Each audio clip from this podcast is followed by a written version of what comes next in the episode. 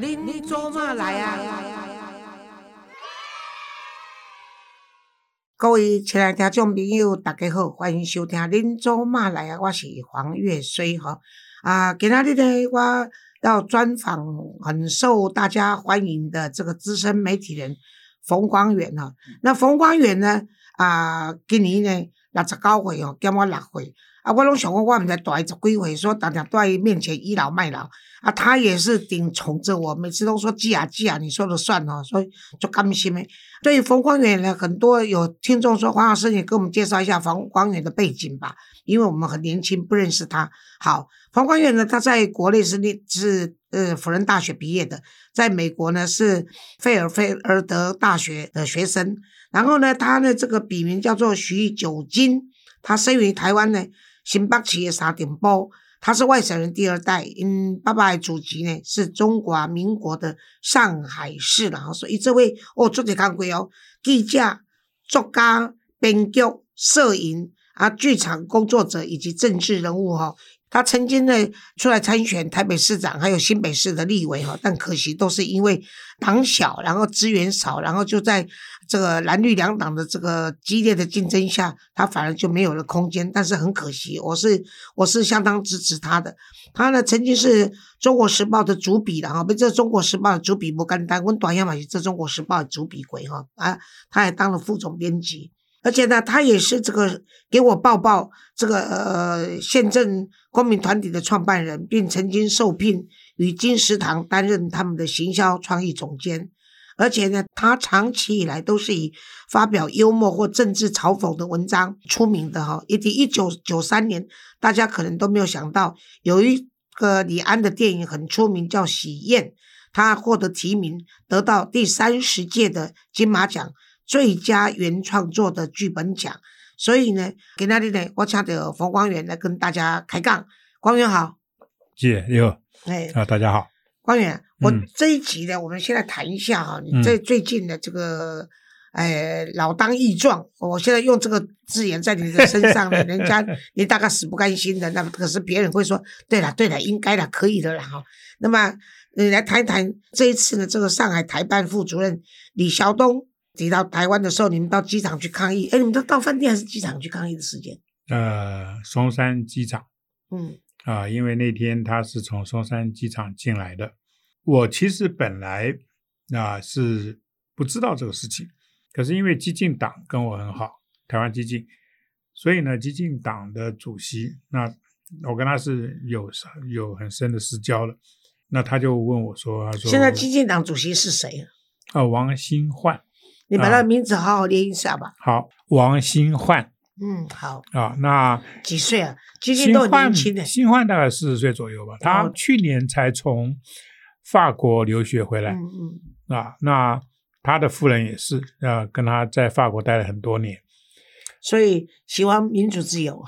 那基本上法国人是最 对着重，你知道，对最最喜欢来谈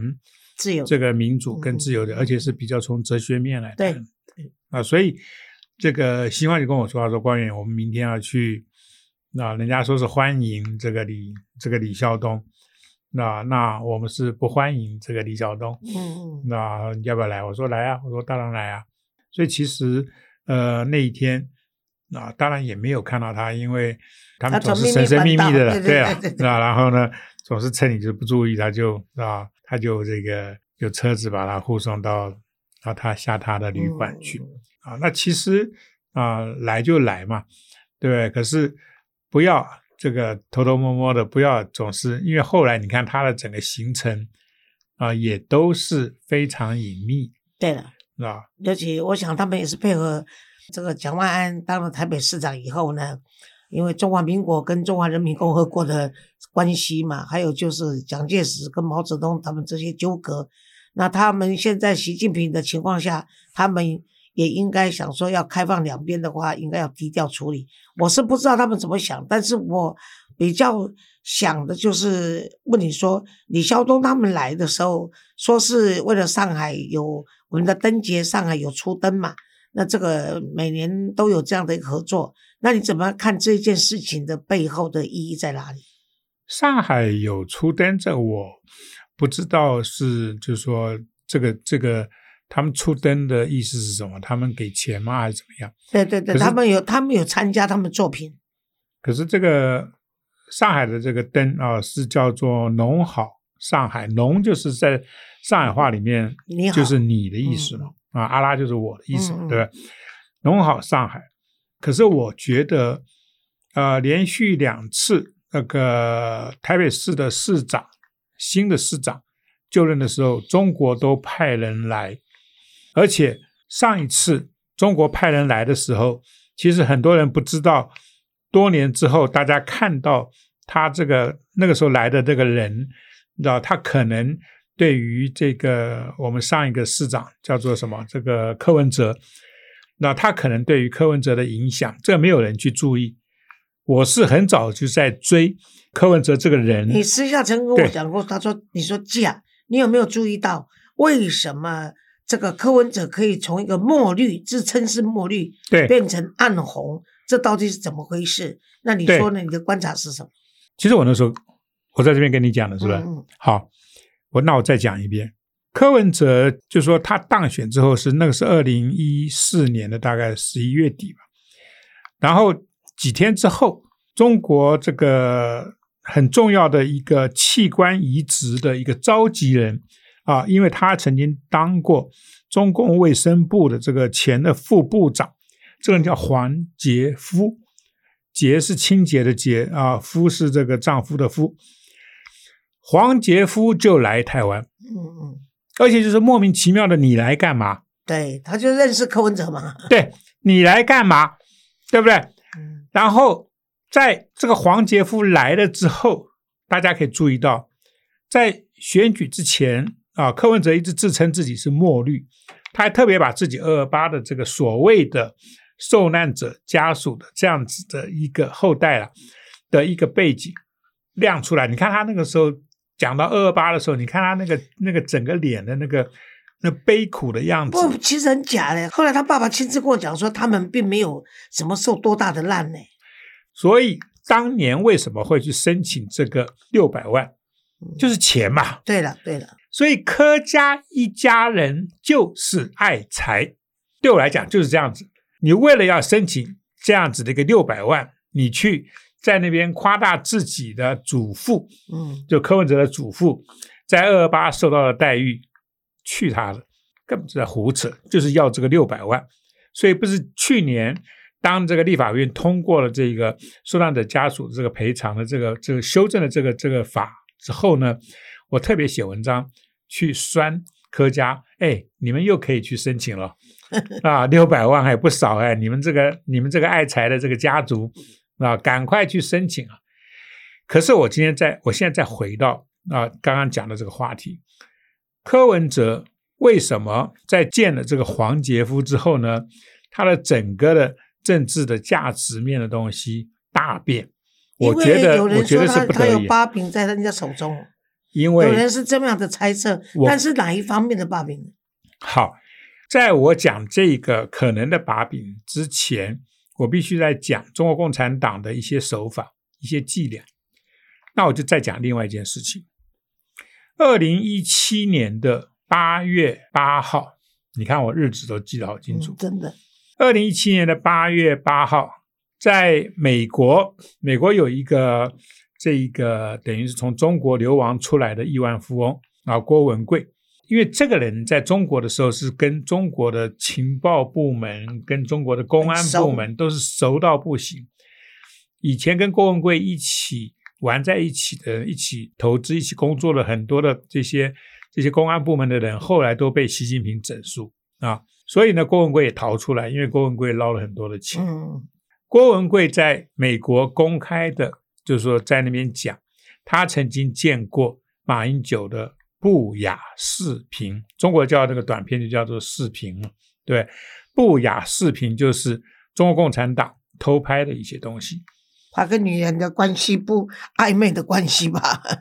这个如果是偷拍的话，他当然是在房间里面偷拍。对对对，那那他跟男人、女人这我们就不管了。那反正就是所谓的不雅视频。嗯那中国共产党习惯利用这个偷拍的这个技巧，掌握了很多人的这个不可告人的这些把把柄，嗯嗯嗯嗯，对不对？然后利用这一些把柄去勒索对方。对，那这个这件事情呢，其实外国的很多媒体也都讲过，外国很多的政治人物都讲过，说去中国你住进旅馆的时候，你一定要非常小心。我那时候在想，郭文贵讲这个，可是马英九他其实应该是没有，就是说公然的去过中国，所以马英九的这些所谓的在，就是郭文贵说说的，在旅馆里面的很多的这种不雅视频是在哪里拍的呢？我相信是在香港，哦，因为马英九记不记得当对对对对，当他在竞选台北市市长之前，他最喜欢去的地方就是香香港。可是马英九这个蠢他出生在香港，对，可是马英九这个蠢材，难道他不知道香港是全世界的间谍的一个中心吗？在香港有多少台湾人、中国人、西方的人物，那在那一边那做情报的交流？所以中国共产党要在香港开几个房间，这几个房间里面有特别的这个录影的设备，把你们这些蠢材的这些一举一动全部 录到这个录影带里面，这绝对可能的事情。嗯，所以马英九在二零一七年八月八号，就是郭文贵在讲这个事情的八月七号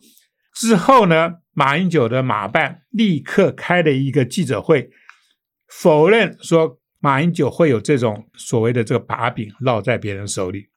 我要是就是说被中国共产党这样子宣称的一个一个对象，我根本就不理他们。嗯，你今天你今天干嘛呢？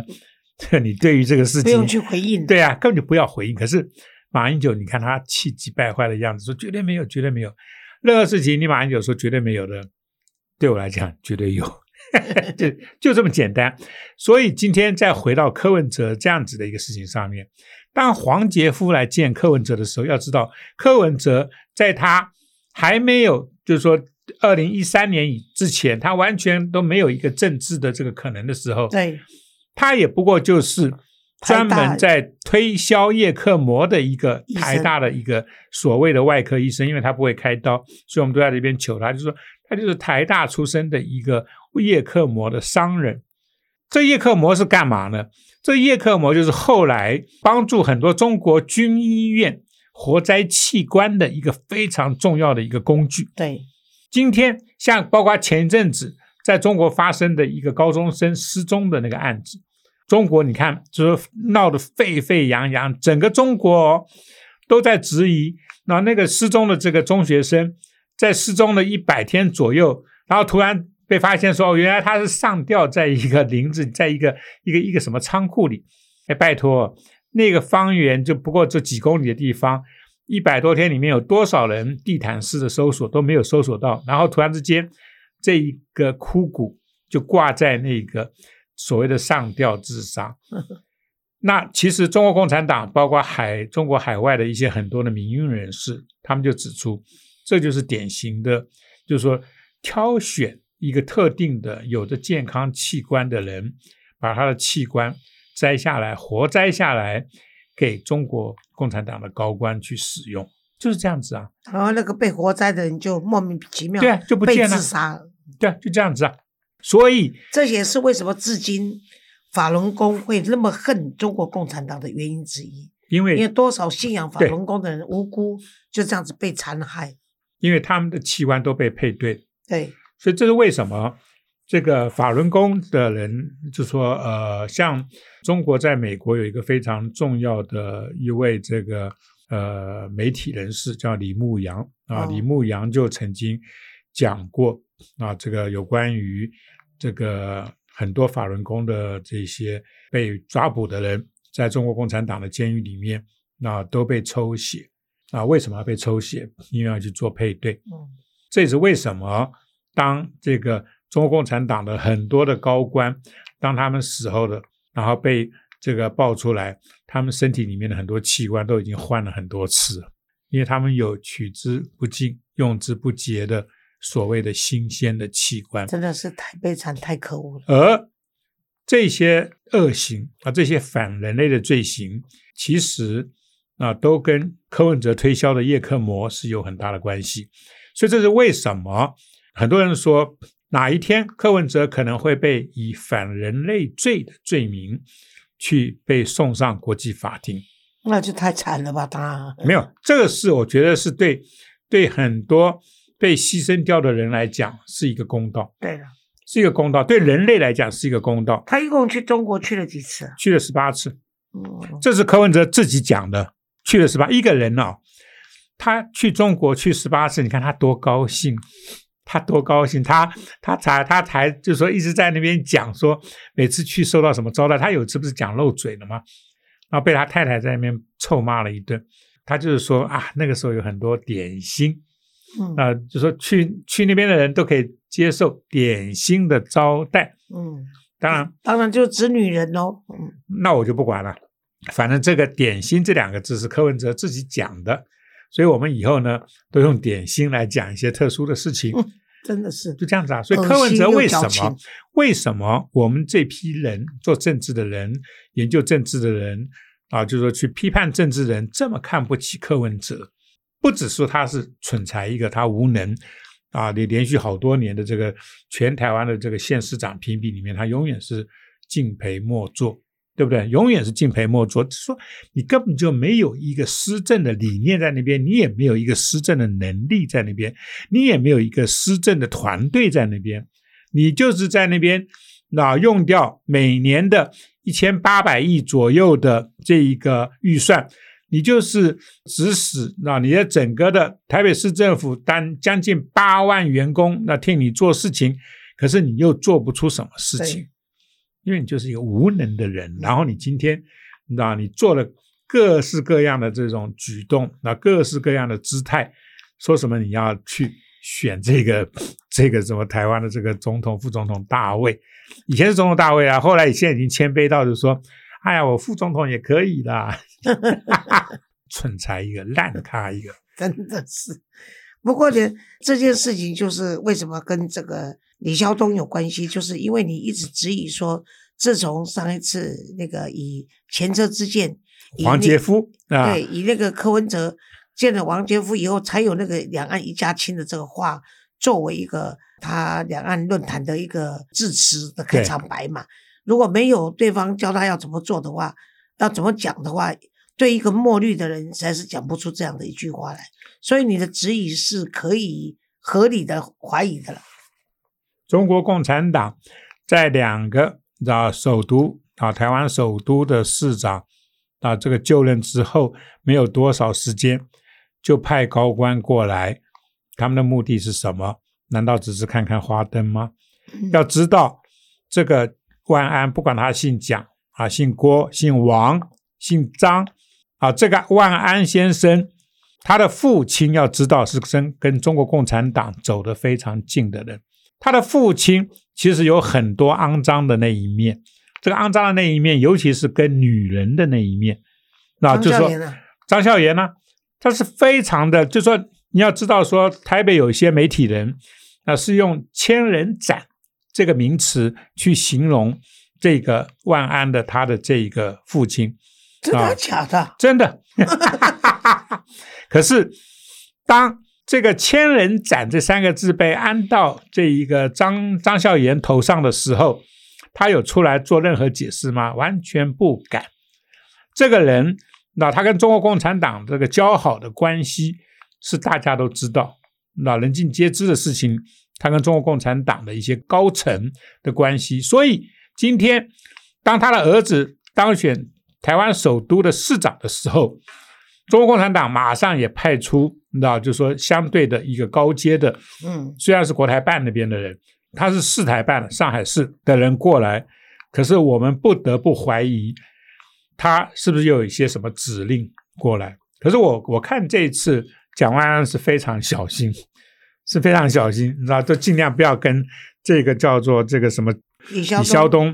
你知道有太多的这个、嗯这个闭门会议，你知道他唯一的一个闭门会议也不过进行到一半，你知道他这个这个这个万安先生就赶快离开，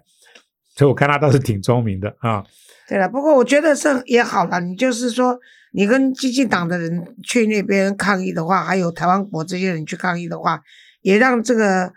上海台办副主任李孝东觉得说，让他认知到说，他们事实上不管中国中国共产党用什么文攻武吓，甚至想买台湾或者想出卖台湾的结果呢，都还是有一群坚持理念要当台湾人的，像诸如你们这些人去抗议就是了。我想意义还是很深远的。因为那个激进党的王那个王新焕主席啊，他在前天晚上他就跟我讲，他说我们绝对不能够让像统促党这种人去迎接啊李孝东，让李孝东有一个错误的认知，以为他在台湾是受到欢迎的啊。他说我们一定要代表台湾的独立自主。民主的这样子的声音，那去对一个中国共产党的一个高官表达，那中国共产党在这些年对台湾的，包括你知道，就是说各式各样的经济上面的这种封锁，包括啊军事上面的这个威胁。你今天当你的飞机船舰有事没事，就是跨过这个台海中线，那就有事没事就来用这个武力。啊，向台湾示威的时候，你们还真派得出人来做友好访问吗？对不对？你是来招降的吗？啊，如果你们有这种心态的话，那对不起，那我们台湾人就要展现出我们台湾对于一个独裁国家、对于一个独裁统治啊，我们的这种不屑，我们的这种不满，跟以及这个台湾某些人。啊，跟中国共产党里应外合的这样子的一种这种对待的态度，我们台湾人一定要出来展示台湾的。现在我们当然我们用的名词是这种和平抗中，那和平抗共主要是中国共产党了。那对了，对了，就这样子啊。对于你们的这个，也因为也因为这种暧昧的关系，跟我们不知道他们私下有什么勾当，导致于说。柯批才敢这么勇敢的说，二零二四的总统，呃，谁输赢要看我了。这他他真的是疯了。没有一个人呢，当他啊，就说像柯文哲这样子，基本上是一个精神有问题的人。那我觉得，我觉得柯文哲那种那种胡言乱语，已经是一种很严重的一一个一个一个病态，整天一个病态都在找舞台。对对对。那没有，他真的是他没有任何的才气，没有任何的能力，所以在台湾的民主政治里面，基本上不应该有他的位置。可是为什么会有他的位置呢？其实这也要怪民进党里面的某些人，在当年找到柯文哲这样子的人，以为他们可以利用柯文哲，可是。他们没有想到，他们被被被这个暗红的人给利用，而且把台湾的整整个民主搞成今天这个局面。不过，我某种程度上面来觉得，啊，柯文哲其实也让台湾人看到，有一种台湾人啊，就是像柯文哲这样子台湾人，那种很可能把台湾卖掉，很可能让台湾重新步入一个独裁政权的这样子的一个一个可能性在那边了。所以我们要更小心。还好我们认识的像柯文哲这样子的政客，不孝政客，所以我们其实有更多的资料来防止这种事情的再发生。好，非常感谢今天那个冯光元的冯老师呢，愿意接受我们这一段有关于这个